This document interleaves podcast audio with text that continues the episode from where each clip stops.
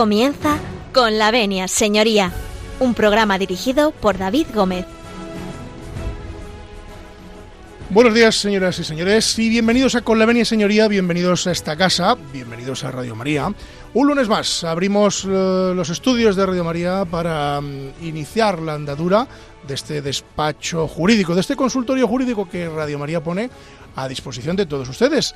Eh, bueno, decirles que avanzamos, avanzamos eh, el mes de septiembre y que bueno pues que nos den ustedes su permiso para entrar en sus casas, en sus hogares, en sus trabajos, en sus coches, en aquellos sitios donde ustedes escuchan Radio María y donde bueno pues pueden interactuar eh, con nosotros. Decirles que pueden contactar con el programa en la dirección de correo electrónico con la venia y también pueden hacerlo a través eh, de la página web de Radio María, que es www.radiomaria.es. Así que con el permiso de todos ustedes, si nos dan su permiso, como dicen en el argot taurino, nosotros comenzamos.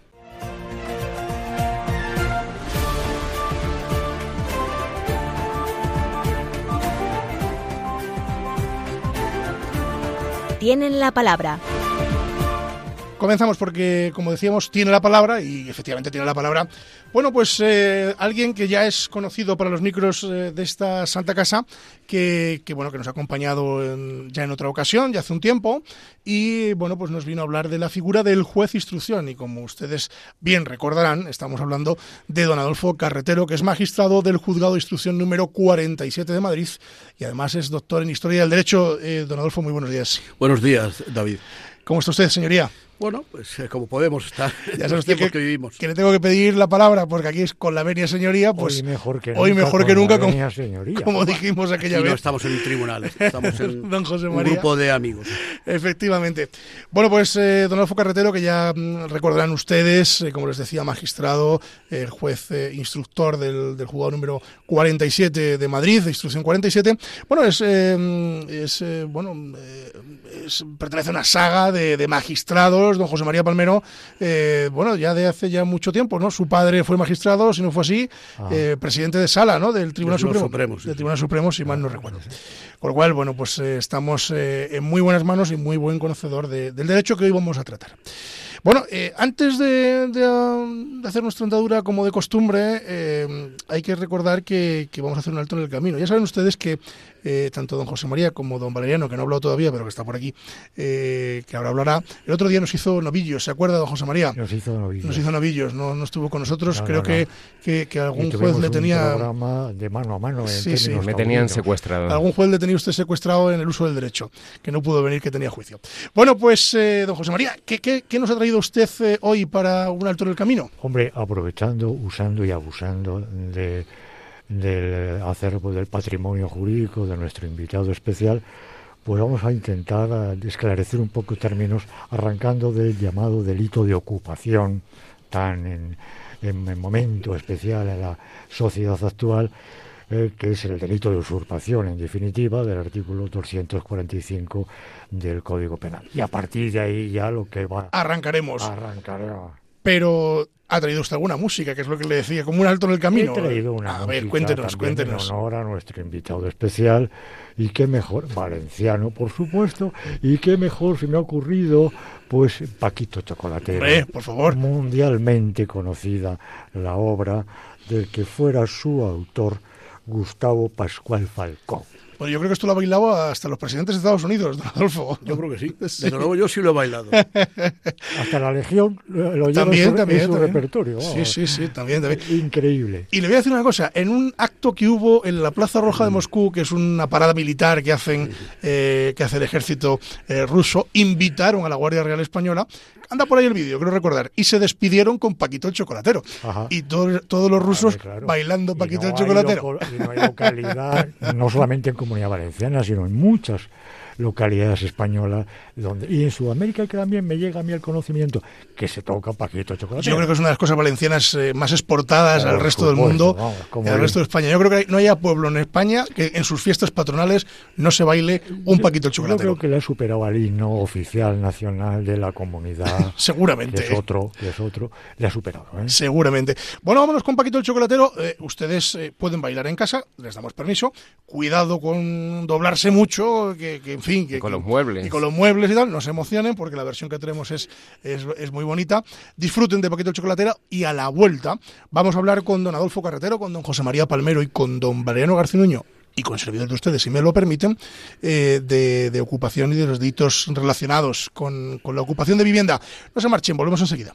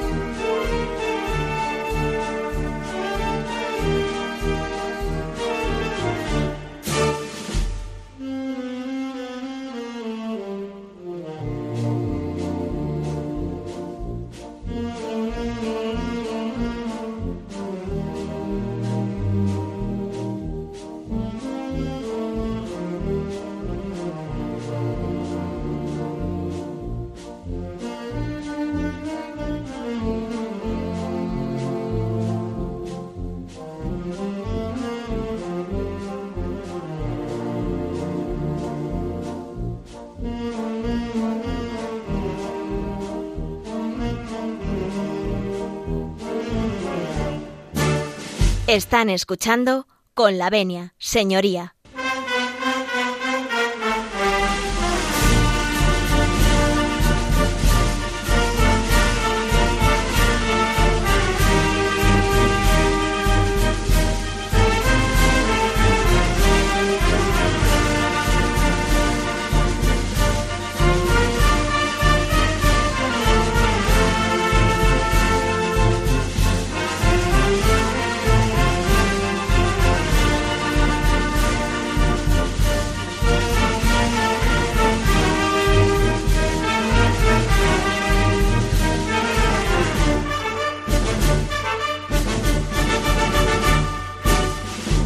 Regresamos, eh, regresamos eh, a la sintonía de Radio María. Están ustedes en con la Avenida Señoría.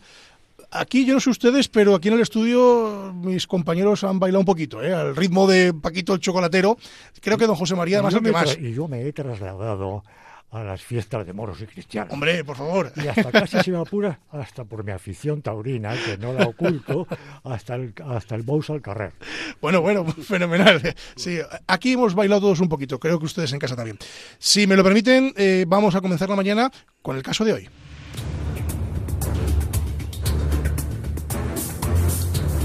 El caso de hoy. Como les anunciaba don José María Palmero, vamos a hablar de aquellos delitos relacionados con la ocupación y para ello eh, tenemos en esta casa al magistrado eh, del juzgado de instrucción número 47, don Adolfo Carretero. Vamos a hablar de esos delitos de ocupación de vivienda, don José María. Mm, Cuéntenos, refresquenos, que, que- ¿dónde está el artículo este que nos trae de cabeza? Es el 245 del Código Penal, que no podemos confundirlo con el allanamiento de morada, que es el 202. Pero mucho mejor que quien, quien, os- quien les habla, eh, le cedo el turno y los trastos. ¿Le cede, us- le cede usted la toga? Eh. Aquí más bien que los trastos, la toga. La toga. Pues adelante. Don Adolfo.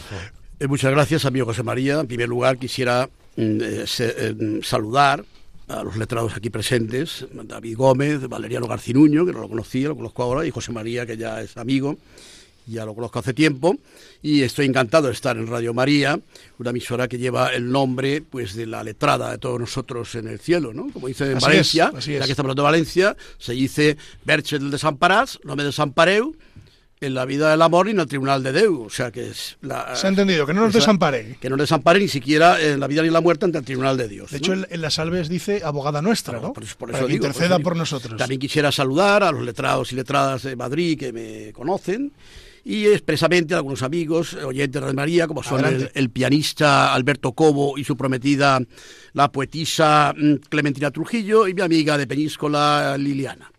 Y dicho esto, pues eh, mm, este tema requiere, aunque sea una matización jurídica, porque estamos entre juristas. Yo comprendo que esto es para la gente muy pesado, pero es que no hay más remedio. Claro, intentamos traducir un poco. No podemos, Pero no por claro, porque como ya ha dicho don José María, mm, de los inmuebles no se puede hablar de ocupación. ¿Por qué? Porque la ocupación es un modo de adquirir la propiedad que establece el artículo 609 del Código Civil y está únicamente reservado para las cosas muebles abandonadas, para los tesoros ocultos y para los animales sujetos a la caza y pesca. Por tanto, jamás se puede hablar jurídicamente de ocupación de un inmueble. Si por el contrario, los llamados inmuebles por naturaleza son tierras, caminos y construcciones, adiós al suelo que habla el artículo 334, número 1 del Código Penal, sí pueden ser objeto de otro modo de adquirir la propiedad, que es la usucapión o prescripción adquisitiva, que consiste en la posesión ininterrumpida, pública y pacífica en concepto de dueño, con buena fe y justo título, con 10 años entre presentes y 20 entre ausentes, y sin buena fe ni justo título, con 30 años eh, sin distinguir entre presentes y ausentes.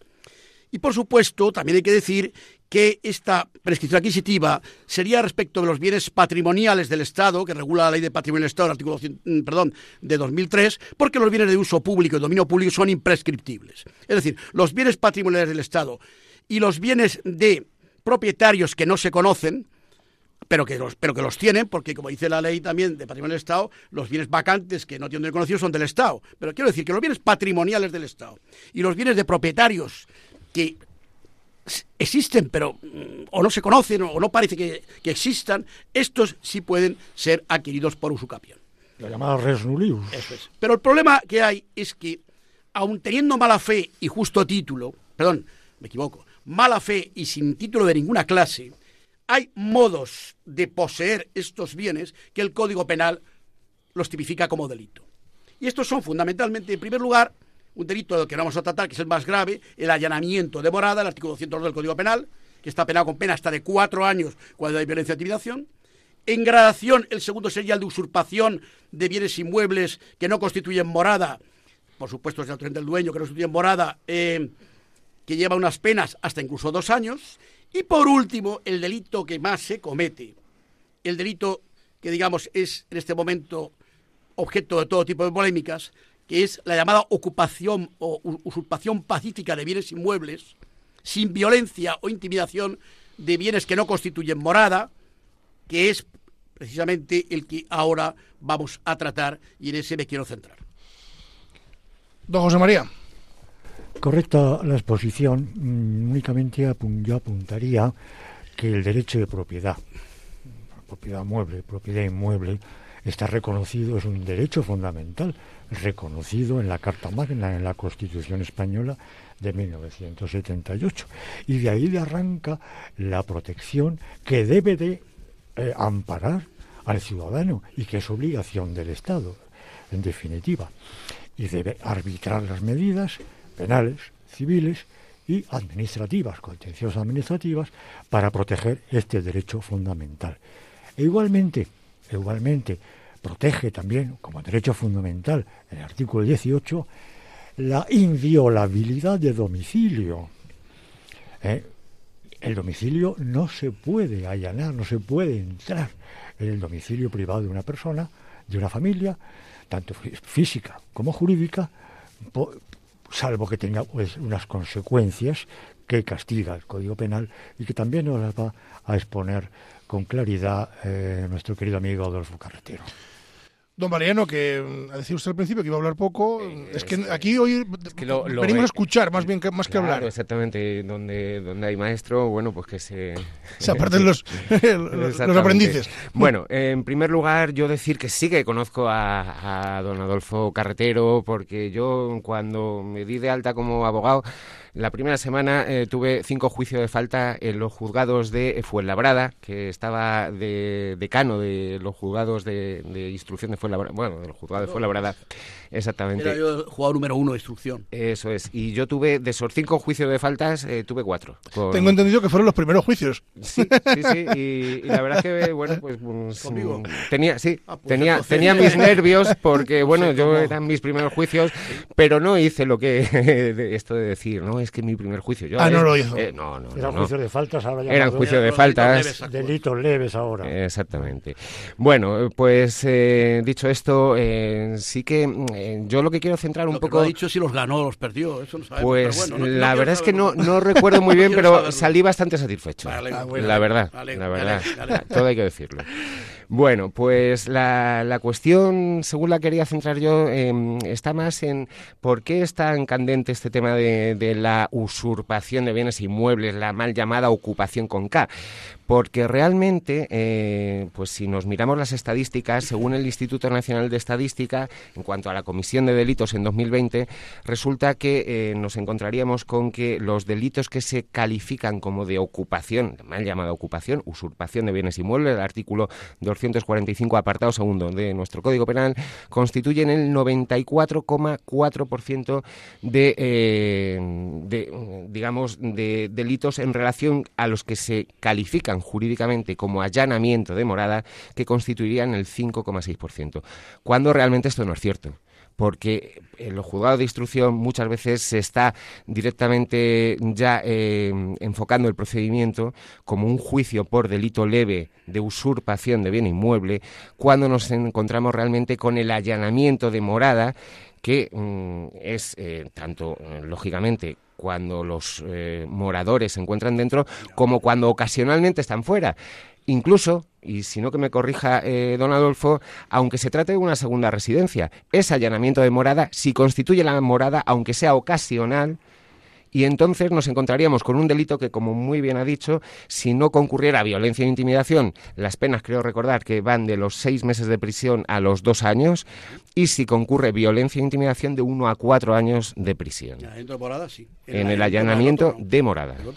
Exactamente. Eh, en la ocupación del, del 2, del 245.2, es eh, eh, ese, tiene multa, ese tiene multa de 3 a 6 meses. Exacto. Una, multa de 3 a 6 meses. Sí, juicio por delito leve. Una sanción pecuniaria, nada sí, más. Sí. Nada más.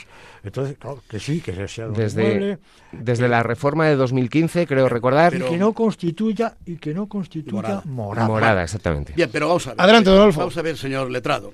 Eh, yo le didiría, en primer lugar, que este es un tema muy polémico. ¿eh? Muy polémico porque hay una teoría seguida por muchos, que entiende que este delito de 245.2 no debía ni estar regulado, porque dice que va, en primer lugar, es un delito que está en contra del artículo 33.2 de la Constitución, que habla de la función social de la propiedad, que está en contra del artículo 47, que es el derecho a tener una vivienda digna y adecuada, y que incluso es un derecho de autor que se ha hecho para penalizar el movimiento Ocupa.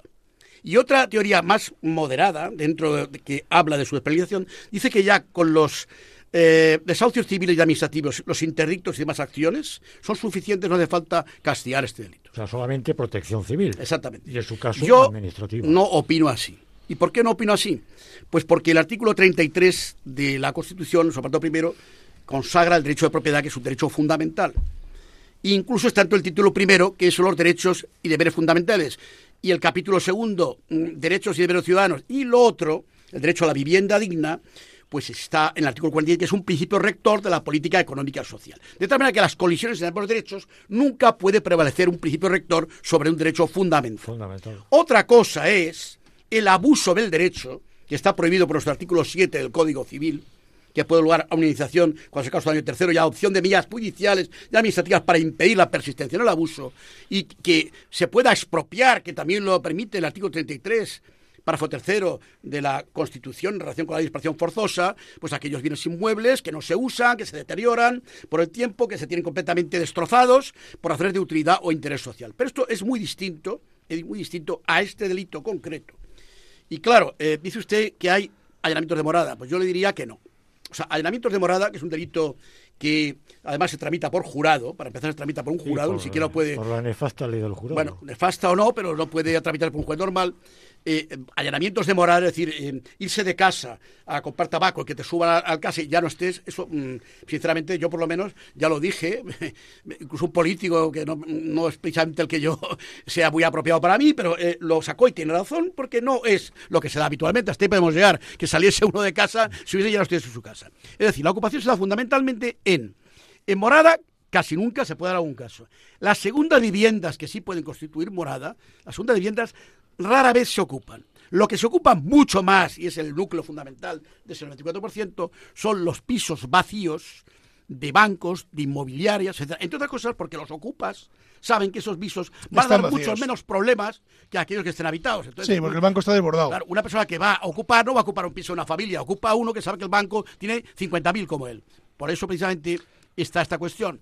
Y entonces la morada, la morada hay que distinguir que es un concepto que sea, eh, y con esto termino, para dejar paso a mis compañeros, la morada es un concepto que es una noción, una noción de hecho. Está establecida por la jurisprudencia, por la doctrina, no por el código. Y no tiene nada que ver morada con domicilio y casa habitada. Se puede tener una casa habitada y no tener morada. La morada es el espacio, el espacio eh, abierto o cerrado, en parte, o abierto y cerrado, donde una persona, fundamentalmente es un espacio cerrado, fundamentalmente cerrado, puede estar abierto en parte, donde una persona desarrolla su personalidad y excluye a los demás. Es un aspecto negativo. De tal manera que la jurisprudencia ha calificado como morada, por ejemplo, un camarote de un barco, una habitación de un hotel, hasta una tienda de campaña, ¿entiende? hasta una tienda de campaña puede ser morada, y en cambio un piso de seis habitaciones, pues va a ser que no es morada, va a ser que es el cuarto piso del señor Jacinto. No es morada. ¿De acuerdo? No sé si me han entendido un poquito la diferencia y por eso digo que no hay tantos saneamientos de morada porque mm, yo, mm, sinceramente, mi juzgado pues puedo tener a lo mejor tres y dudosos en diez años por ejemplo. Es que es así. Pero claro, tú, instruyes en su caso. Claro, yo sabría. Instruyes diligencia y si consideras. Si es morada, si hay morada, eh, pero cuidado, con la gente de morada no hace falta violencia e intimidación. Simplemente con entrar en una morada ya se cumple el tipo. Cuidado, que es que es un delito. Si hay, como ha dicho el abogado Garcinuño, si hay violencia es hasta cuatro años, pero si no son dos. Lo que que se instruye por jurado. ¿eh? un tribunal de jurado el que lo Claro, lo que, lo que pasa que en este, en este caso entiendo yo que ahí mm, entran los matices, ¿no? O sea, por ejemplo, las, las viviendas que son propiedad de un banco o bien de un fondo de inversión que adquiere todo un inmueble y, en, el, en los que hay los llamados ocupas, realmente esas viviendas antes de ser ocupadas no constituyen morada, son viviendas, pero no constituyen morada. Por lo tanto, ahí sí podría ser correcto el seguimiento de este tipo de, de asuntos por el juicio de uso usurpación, juicio por delito leve. Y una pregunta. No, no, es que, está siendo objeto de eso. Una pregunta de, un civilista que, es, que yo soy absolutamente negado en la, materia. confunde al inquilino que no paga ¿eh? con Ocupa. Con Ocupa, no que tiene nada que ver eso. Porque el inquilino que no paga tenía un título para ingresar en esa casa. Mientras que el Ocupa es, su título es la patada en la puerta. Y en, eso, y en eso se escudan las mafias. Bueno, eso ahora hablaremos de eso. ¿Eh? Que ya y, una, y, una, pregunta, una pregunta, es decir, eh, ¿aquel Ocupa que ocupa una vivienda se convierte en morada del Ocupa? el ocupa, que ocupa una vivienda. ¿Se convertía en su morada o no? Eh, vamos a ver, eh, es que partiendo de la base que es ilícito su... Su título, que no existe. título legítimo. Claro. No tiene título legítimo, no puede convalidarlo. Ahora, cuidado, que si ese señor entra por la cara y se tira 30 años sin que nadie le diga nada ni le denuncie... Una usucapión. Ese señor adquiere la propiedad. Sí, sí, adquiere la propiedad por usucapión. Cuidado, ¿eh? O sea, por ejemplo, pongamos que un individuo le pega una patada a la puerta a un piso que está al cabo Finisterre, ¿eh? casi junto al mar. Nadie le dice nada, la policía da igual, no le dice ningún daño, acabó tratando ese suyo. Claro, porque el elemento fundamental es la voluntad contraria del titular. Claro, pero si no se manifiesta de una manera, si no la dice nada, la policía no lo echa y tal, pues el señor va causando los 30 años de la usucapión adquisitiva o de dominio, que es lo que he dicho. Claro. ¿Y cómo, es decir, para nuestros oyentes, es decir, eh, vamos a poner el ejemplo práctico, es decir... que se me pone el del inquilino que no paga. No, vamos a, vamos a poner el ejemplo, el ejemplo de, no del inquilino que no paga, que eso no nos vale para... Que es ¿no?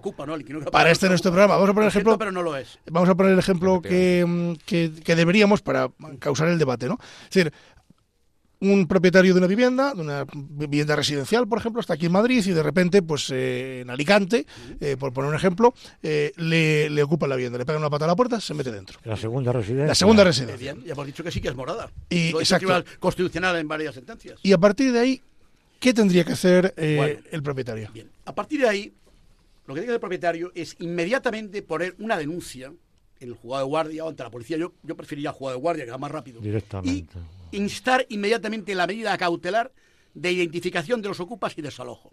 Eso es lo que tiene que hacer. O sea, eso como medida... Como medida, la primera. La primera. por supuesto, llamar a la policía. Si la policía dialoga con los ocupas y los puede echar, bien. Si no los puede echar, pues ya se encierran totalmente, pues entonces no tiene más remedio que acudir al juego de guardia a pedir la medida cautelar del desalojo inminente del ocupa. Desalojo que permite perfectamente, en contra de lo que muchos dicen, que siempre estamos igual, el artículo 13 de la ley de juicio criminal, porque entre las diligencias preliminares del juez de instrucción es la de proteger a los perjudicados Las- por el delito de sus herederos. Y la mejor manera de proteger al perjudicado por el delito es devolverle su piso. Es un ejemplo que ya he puesto en muchas ocasiones. Cuando a usted, señor David, le hurtan una cartera y en el acto pillan al delincuente que se la ha hurtado, Me la la policía no se lleva la cartera a la comisaría y lo tiene ahí ocho meses hasta el juicio. Lo que hace es que le devuelven a usted la cartera. Pues como he dicho, y lo he dicho en alguna entrevista que me ha dicho, perdón, es que un piso es exactamente igual. Es propiedad. Y la propiedad tiene que reintegrarse a su legítimo propietario. Porque el artículo que protege es el bien jurídico propiedad y su uso normal. Eso es lo que protege. Con lo cual debería ser puesta de forma inmediata a disposición de su artículo- En ese artículo 13 que menciona Adolfo de la ley de enjuiciamiento criminal, pues son las medidas que ha de tomar eh, el juez instructor, tan pronto tiene conocimiento eh, de un presunto posible comisión de un hecho delictivo. Eso, eh, la protección al perjudicado, la devolución, la, la detención en su caso del, del presunto autor, etcétera, etcétera. Es ese paquete que señala de medidas el artículo 13 de Lo que pasa es que hay que decir también Que no se aplica, o, o- o se aplica poco. Sí se No, sí se aplica, aplica, porque sí en mi se juzgado se aplica, aplica sí. siempre o casi siempre, Sí se aplica. salvo que haya una medida tal.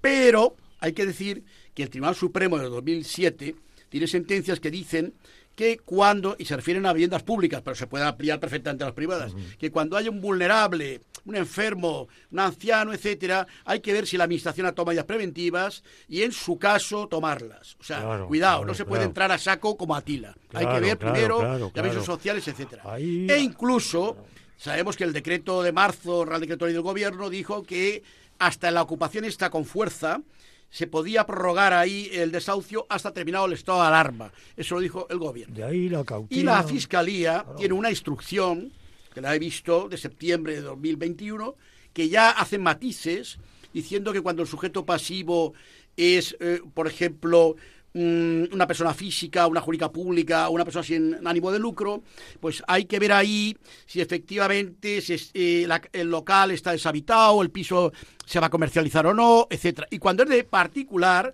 tiene- habla de grave quebranto. Es decir, que de alguna manera la Fiscalía la Fiscalía Bueno, si no pone re- algunas trabas, algunas trabas que eh, no son obligatorias para los jueces, por supuesto, porque la Fiscalía es, mm, es una institución que no pertenece al Poder Judicial. Pero si me- va- no, colabora y- con el Poder Judicial, si me pero no son permites- obligatorias no sus vincula- instrucciones, no no son vincula- vinculadas. Si me permites, Adolfo, quiero recordar, no sé si me corregís, sí, porque yo eh, es cierto que en derecho penal ando un poco más perdido. Bueno, Eh, yo de civil un poco.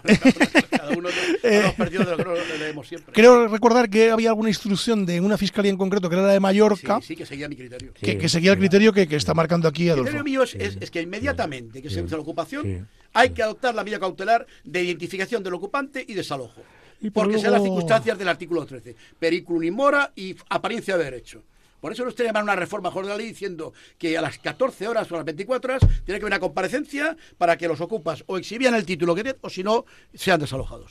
Sí, exacto, exacto. claro, pero también tiene su realidad social que hay que analizar, que es eh, el problema que se le plantea al juez, no al fiscal, ni al policía, No, el juez está solo en su despacho. al juez. Es el que toma la El decisión. problema que se le plantea cuando objeto de tiene críticas también, claro. que emplear la fuerza policial justa. Eso se llama la soledad de la judicatura. Eso es. ah, para Bueno, se da- y, y, y el- se lo da del, Del abogado también. del letrado que También. está preparando el recurso de casación que le vence. Pues oye, pues, pues nosotros hoy estamos muy bien acompañados aquí. Claro. Podríamos trabajar El juntos. caso puntual. Yo, el yo caso- querría hacer de Espera un segundo, periodista, si me dejáis. Un segundo, momento. un segundo. termino, termino. Sí, José María. El caso puntual de el problema que se genera de conciencia humana. Porque el juez es humano, no, no podemos olvidar. De que encuentra a un- a una familia, una pareja, un matrimonio con dos, tres, cuatro hijos. Pequeñines. Ahí está. ¡Wow! Sí, eso es, eh, es lógico. Sí. Por eso digo que al final el juez está solo en su escritorio y es el que determina, eh, el que valora eh, esa situación y la pondera, ¿no? Y es humano. Es decir, que- y tiene hijos. y Sí, sí, tiene por supuesto. padres, Y tiene dolor de cabeza. Y, y Mm. adelante, Valeriano. Don Mariano, Nada, ¿va no, usted- va a efectivamente, hacer de esas son las situaciones de vulnerabilidad social a las que aludía Adolfo. Sí, yo, yo, vamos a ver, quiero hacer de periodista, como Adelante. si no supiese nada de derecho. Bueno, en funciones, ¿eh? porque usted no es periodista, es abogado. En Bueno, funciones. ya, en funciones, en funciones. Y digo yo, eh, vamos a ver, eh, ¿y hasta qué punto en los casos de delito flagrante, eh, en los cuales, por ejemplo, la policía sí que puede entrar en un domicilio sin necesidad de autorización judicial, si nos encontramos ante un allanamiento de morada, ¿por qué es necesario pasar por el trámite judicial sin que, o- o- sin que la policía actúe directamente? Es decir, yo soy el propietario de una vivienda, me voy fuera de vacaciones y cuando vuelvo me han cambiado la cerradura, se me han metido en mi vivienda, que no es una ocupación, que es un allanamiento de morada, y yo me voy y le demuestro a la policía con un- una nota simple, por ejemplo, del registro de la propiedad, o lo que sea, que yo soy el propietario de esa vivienda, que se me han metido, y porque la policía necesita, digamos, pedir una autorización judicial, o porque la policía me dice, no es que no podemos hacer nada, presente usted denuncia, ¿por qué la policía no puede intervenir directamente si es un delito flagrante? Bueno, lo primero que hay que decir es que la policía muchas veces interviene. ¿eh? O sea, en las pocas ocupaciones que se dan de allanamiento de morada, claro, la policía, claro que interviene. Interviene y echa al ocupa inmediatamente. El problema es que no siempre eh, Está es claro. morada. Entonces, eh, claro, que usted diga, es que yo vivo en Sepúlveda, pero vivo en Madrid. Pero Sepúlveda, bueno, eh, habrá que ver si es su segunda vivienda, ¿no? Habrá que verlo. Habrá que verlo. Y claro, eso ya no lo puede la policía calificar.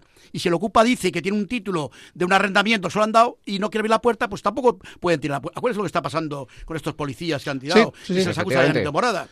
La policía tiene cierta cautela. El momento que ya el ocupa está dentro, alude a contratos, no sabemos si es una vivienda eh, que es morada, no se ha producido la ocupación de manera inminente, hay niños que están llorando, etcétera, pues la policía mm, lo siente mucho, pero dice, pues, tiene que ir el propietario y pedírselo al juez. Yo no puedo entrar ahí a saco, dice que es un delito flagrante cuando este señor no vive aquí, se oyen niños llorando, dice que tiene un alquiler, que la metió en la casa, etcétera. Es que el policía para actuar tiene que valorar todas las circunstancias. Y no siempre son, repito, de que sales de tu casa a comprar el periódico, vuelves y hay 30 ocupas en tu casa. Y no olvidemos que en la policía no son juristas, ni letrados, ni jueces, ni... Ahí está el ejemplo de allanamiento de morada, de que está Exactamente, pasando, con- que para mí no lo es. Con Sí. las, Sí. con las fiestas estas que hubo Exactamente.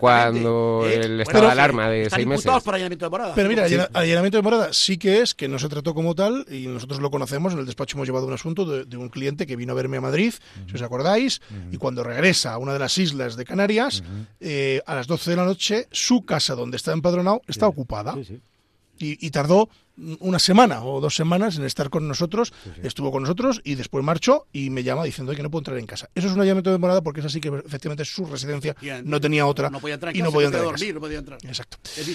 Bueno, vámonos, eh, don Valeriano. Vámonos. Tenemos un invitado valenciano y llevamos, ya hemos escuchado a Paquito el Chocolatero. Ojo, yo no quiero ser responsable de que haya, se hayan colapsado las urgencias de Madrid eh, porque alguno se haya caído y ustedes, eh, no quiero que vayan ustedes, no, no me refiero a los oyentes, sino a A ver ustedes. si verá que los oyentes estamos aquí bebiendo vino. y, estamos- eh, No es muy quiero- pronto, es muy pronto. Es Pronto. esta mañana para empezar ya. Eh, pronto, luego, luego después si nos tomamos un vino, No, que ya es mediodía. media mañana. Ya, ¿eh? media mañana, bueno, media mañana. La no empecemos ya una. porque puede la gente pensar mal. No, La efectivamente, una, no. Estamos, El aperitivito. Si, ya. si les describo la mesa en este momento, pues tenemos códigos penales, sentencias, jurisprudencia, todo muy divertido y sobre todo, eh, bueno, mu- muy alegre. Vámonos con qué, don Valeriano. Bueno, pues nos vamos a ir con un cantante valenciano en honor a nuestro invitado de hoy. Eh, y la canción que yo he elegido pues es de un cantante muy conocido que ya, bueno, hace años que falleció, que es Nino Bravo. Eh, falleció muy joven, con 28 Accidente de años, coche, en un accidente de, coche. Cuenca, una- pena. Exactamente. Y bueno, pues eh, yo podría hacer como como algunas veces hace don José María, que entona las canciones que nos pone, pero realmente no quiero yo quitarle Es, el eh, lugar a... eh, ¿Es Noelia o Libre? ¿Cuál vamos a Es poner? Noelia, Libre. es Noelia, que como, como curiosidad sí que quiero decir, eh, no lo sabía, eh, lo he estado mirando pues ahora un poco para presentar la canción, está eh, inspirado en una mujer de Tenerife que se llamaba Genoveva, que fue Miss España en el año 1969 y Miss Europa en 1970 y parece que fue la que inspiró a Augusto Algueró, que es el compositor de esta canción que maravillosamente interpreta Nino Bravo y bueno, pues Noelia. Veo que trae usted los deberes bien hechos a Bien este programa. hechos, Espero que, cuando, Esta no se la ocupa, supongo. No. espero que cuando vaya usted al jugado de Don Adolfo también lleve los deberes bien hechos. Lo, lo intentaré. Nos vamos con Noelia y con Nino Bravo y a la vuelta vamos a seguir hablando de, de ocupación con el magistrado don Adolfo eh, Carretero, con don José María Palmero y con don Mariano Garcinuño y servidor, servidor de ustedes. No se marchen, volvemos enseguida. Hay una chica que es igual, pero distinta a las demás. La veo todas las noches por la playa pasear y no sé de dónde viene y no sé a dónde va. Hace tiempo que sueño con ella y solo sé que se llama Noelia. Hace tiempo que vivo por ella y solo sé que se llama Noelia.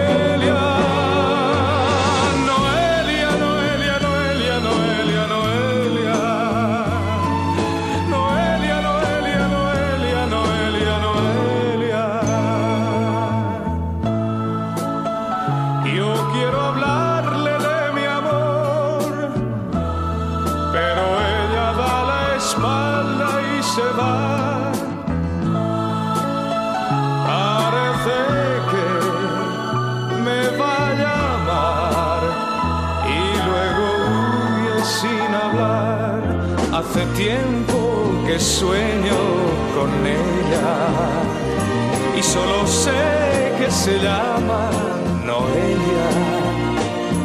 Hace tiempo que vivo por ella y solo sé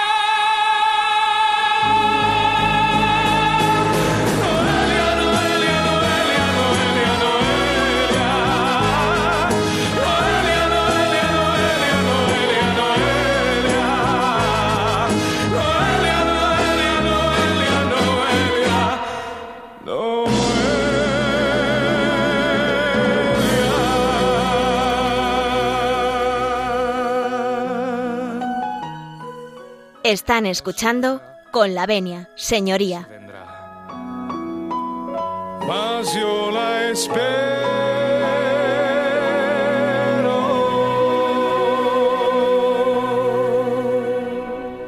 Regresamos después de escuchar al valenciano Nino Bravo y a don Mariano se le había quedado algo en el tintero. Sí, hombre, que se lo, esta canción, como siempre, pues se la quiero dedicar a mi amiga Susana, que realmente si cambiamos Noelia por Susana, pues es igual, hay una chica Más o menos, ¿eh? que es Casi- igual, pero Podría- distinta a las demás, como empieza la canción. Podría decir que casi el nombre es parecido, ¿no? se encaja mi vida, se llama Susana. Susana. Bien, Bueno, sí, cuidado, podría- que no hace mal tiempo. Sí podría caer, sí podría caer así, don José María, Claro, sí podría. Bueno, regresamos, estamos en, con la Avenida Señoría. Para aquellos que se han incorporado mm, eh, un poquito más tarde a nuestra sintonía. Eh, están ustedes en Radio María y estamos hablando con don Adolfo Carretero, que es eh, magistrado, con don José María Palmero y con don Mariano Garcinuño y estábamos hablando precisamente del delito de ocupación. Bien, yo le preguntaría a nuestro magistrado, aprovechando y abusando que le tenemos aquí, no abusando de derechos, sino abusando del magistrado, de su conocimiento que le tenemos aquí esta mañana. ¿Qué dos requisitos tendría que cumplir este delito?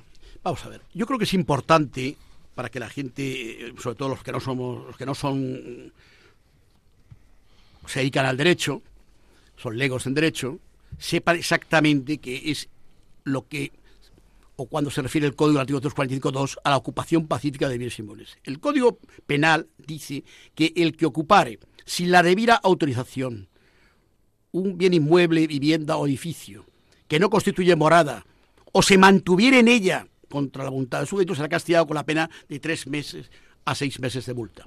¿De acuerdo?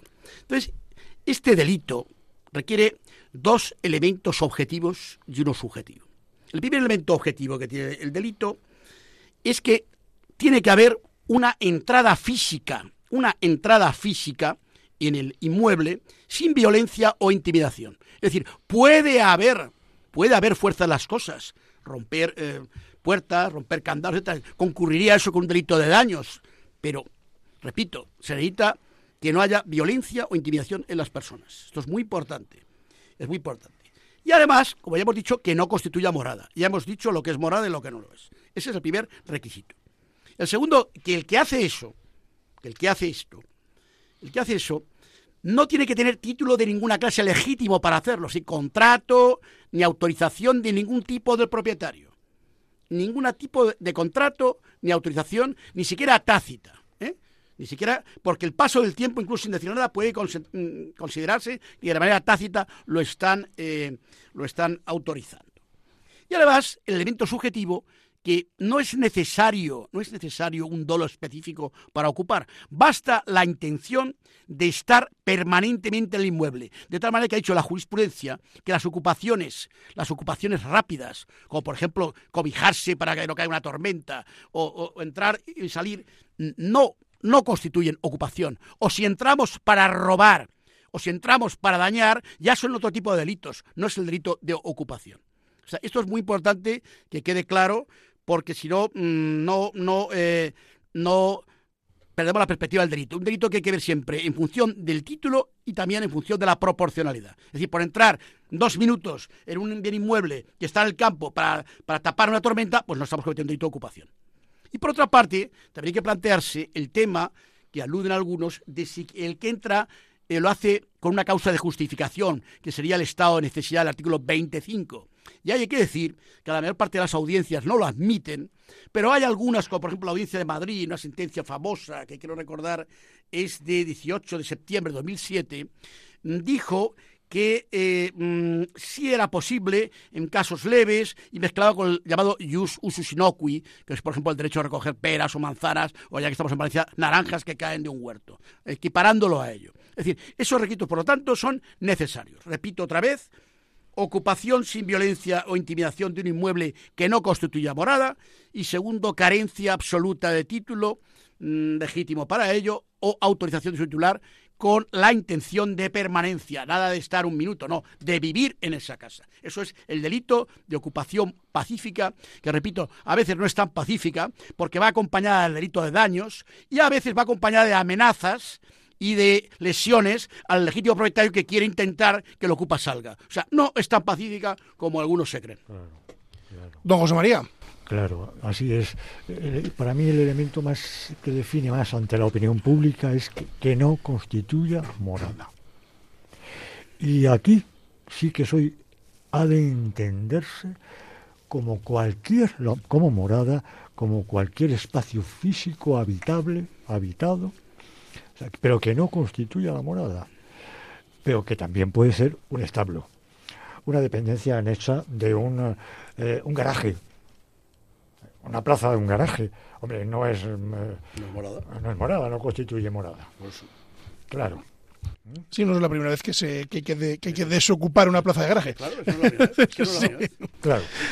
Pero lo más importante para mí, o lo más mm, eh, problemático, preocupante, ¿no? Importante, preocupante, preocupante es que sigue existiendo mi axioma que me lo negaba eh, mi profesor, mi maestro, don eh, señor Ruiz Jiménez, don Joaquín Ruiz Jiménez, dándome derecho natural, cuando yo era partidaria ultranza de el derecho es el producto de la convicción jurídica del grupo social que ostenta el poder.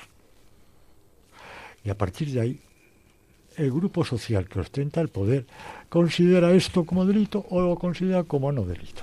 Así es la cosa, don Mariano. ¿Algo Bueno, que aportar o algo que preguntar? Porque unos está usted ahí como matices- periodista. Unos matices, bueno, como periodista y como abogado defensor. Ah, bueno. Como abogado defensor, como abogado defensor aquí, y precisamente a propósito de los requisitos que mencionaba Adolfo, uno de ellos es, eh, lógicamente, la, eh, digamos, la no autorización por parte del titular del bien inmueble del que se trate, ¿no? ¿Qué es lo que sucede cuando, bueno, pues se cita por el juzgado al ocupa para que vaya a prestar declaración ante su señoría? Pues bueno, pues eh, lo que pasa es que normalmente les ha dejado disfrutar de la vivienda a cambio de una pequeña cantidad, un conocido. Bueno, ¿y este conocido quién es? ¿Quién bueno, es? no. Pepe, Sí, Pepe o María, que, eh, pero ¿puedes aportar datos? No, no, no, realmente no. Entonces, eh, ¿pero tú sabías que la casa era del banco? No, que va, que va. A mí me dijo que era su casa y me dijo, toma, puedes quedarte a vivir. Y entonces, claro, ¿qué es lo que pasa? Que cuando se le informa por parte de su señoría que esta casa es del banco o es de un fondo de inversión, eh, sí en ese momento que hay veces que es que luego te lo dicen tranquilamente, es que no me interesa. Porque eh, si me van a desalojar ahora mismo, pues mira, cojo que me están ofreciendo por otro lado 3.000 euros, me los cojo y me voy. Pero si me voy a quedar dos años, a mí me sirve más quedarme aquí dos años que los 3.000 euros que me van a dar. Con lo cual, bueno, pues muchas veces se quedan. Pero si en ese momento se van, normalmente ese procedimiento, que es a lo que iba, se suele eh, archivar y se suele dictar un auto de archivo y sobrecimiento provisional de las actuaciones. ¿Por qué? Porque cuando se le dice al señor, eh, oiga, que es que esta casa es del banco, ah, bueno, pues no lo sabía, y cojo y me voy, entonces realmente hay este elemento que es necesario en el delito de usurpación de bien inmueble eh, de la voluntad contraria del titular, cuando se nos informa que el titular es el banco y que no quiere que estemos ahí, nos vamos, pues realmente ese, oje- eh, ese, ese requisito desaparece, con lo cual se puede llegar a archivar el procedimiento y no llegar a juicio. Mira, Don Adolfo. Hay dos cosas muy importantes aquí. Y una es la importancia de la medida cautelar. Es importante por dos razones. De la perspectiva del propietario, porque recupera la posesión de su bien inmueble. La propiedad sin posesión, pues es una entelequia. Si no puedo poseer mi propiedad, pues, salvo que yo la he dado claramente en arrendamiento, es que es inútil. Pero después, también la medida cautelar de alguna manera favorece al ocupa, porque cuando el propietario recupera el inmueble, no suele acudir al juicio a ratificar la denuncia y de esa manera el ocupa no es castigado por la ley porque el juicio se archiva, pues que no hay nadie y no interesa y muchas veces pues se pide la solución.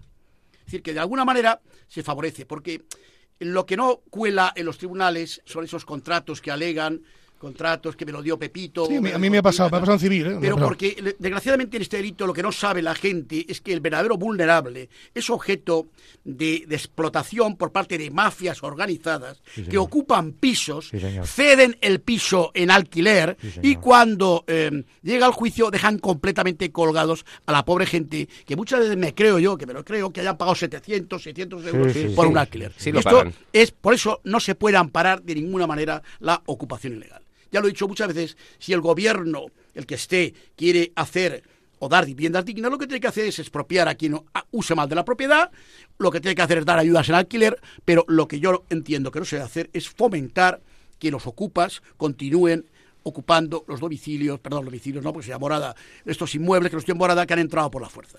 Esto no es ninguna buena medida y produciría una auténtica alarma social. Si eso se permite, se ocuparían en vez del 90% el 100%. Y respecto a los edificios públicos, públicos, ¿eh? abandonados, Eh, bueno, es que edificios públicos, y que repito antes, si es patrimonial o un bien de dominio público. Si es un bien de dominio público, es eh, imprescriptible, no puede adquirir por propiedad y hay que ser dejado. Si es patrimonial, pu- pudiera ser también. Bueno, pues es que el, el Estado es como una persona que puede instar también el desalojo. Por ejemplo, la- la- las casas que hay en los pueblos de los ayuntamientos, la casa al médico del ayuntamiento, que se queda ahí. Pero el Estado puede instar perfectamente el desalojo, es un bien patrimonial del Estado y punto. Claro que lo puede O, como utiliz- particular. o utilizarla para dar una vivienda digna. O utilizar para. Ajá. Es lo que estoy diciendo, que si se quiere las viviendas, pues todas esas promociones públicas que hay, que nos han vendido del Sareto, pues que lo dejen a la gente, que se los den, o que les pongan alquileres baratos, o que les ayuden. Lo que no puede es hacer, hacer política a costa de la propiedad de otro. Eso es lo que no puede ser. No Correcto. puedes hacer del otro claro. que, que, no, que no haga función social de su propiedad, del otro que destruya su piso, del otro que lo tenga 70 años sin vender sin alquilar, sin nada. Probablemente eso sí.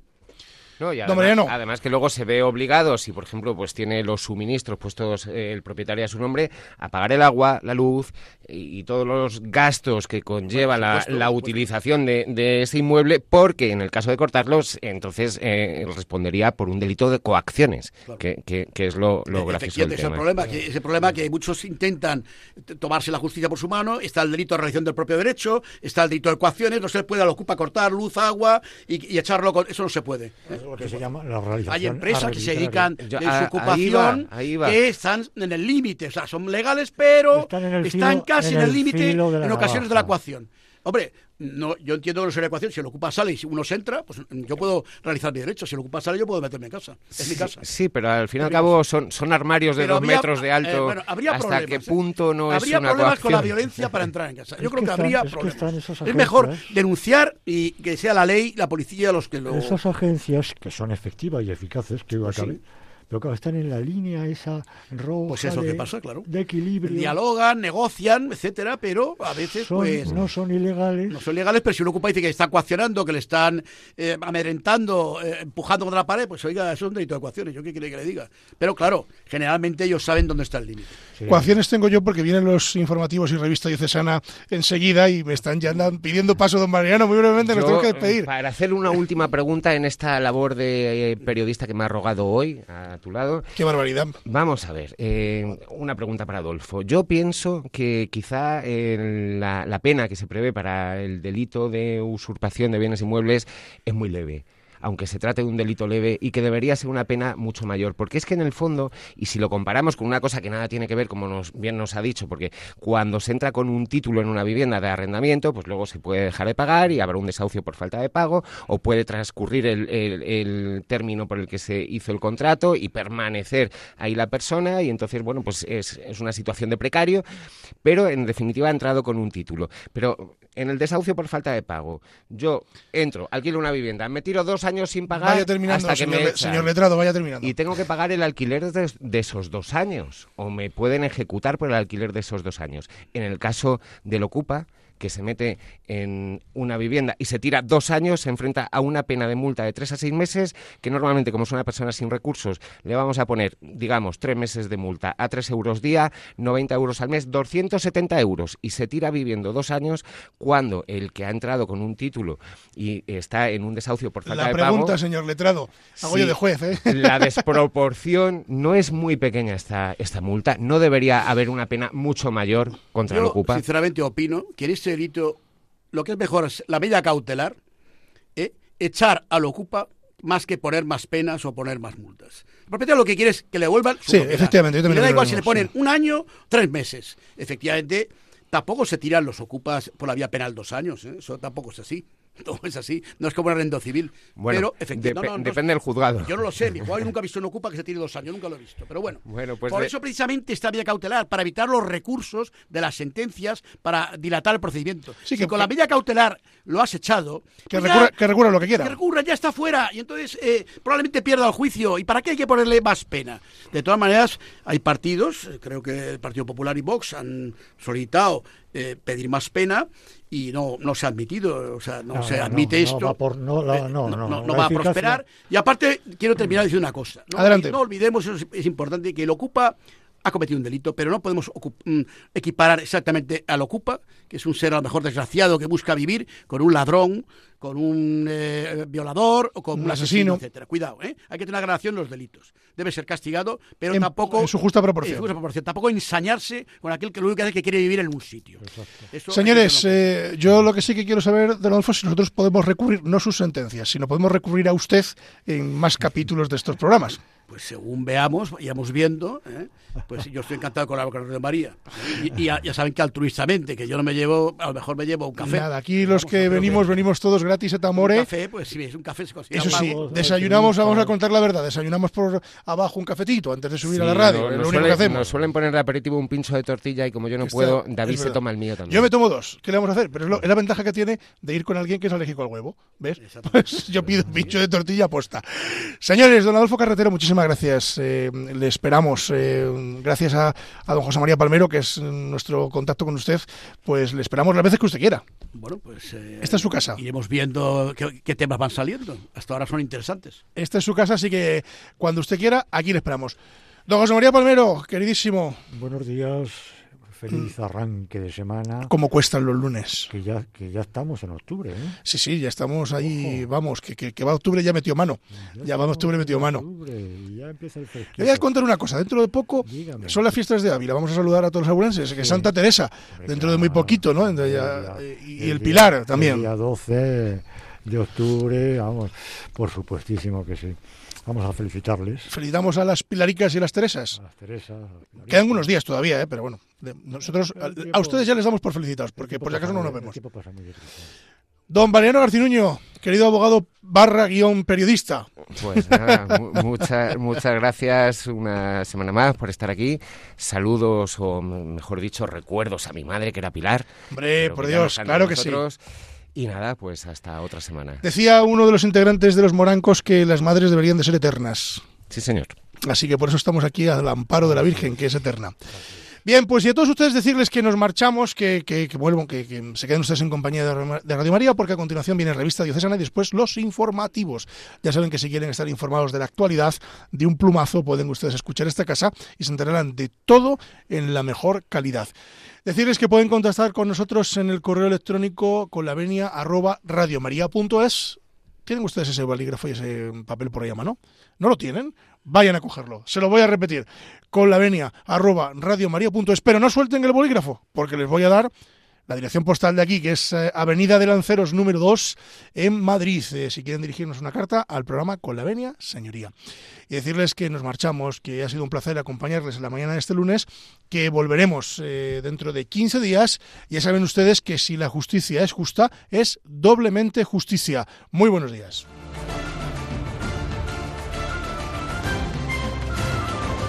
Les hemos ofrecido Con la Venia, Señoría, un programa dirigido por David Gómez.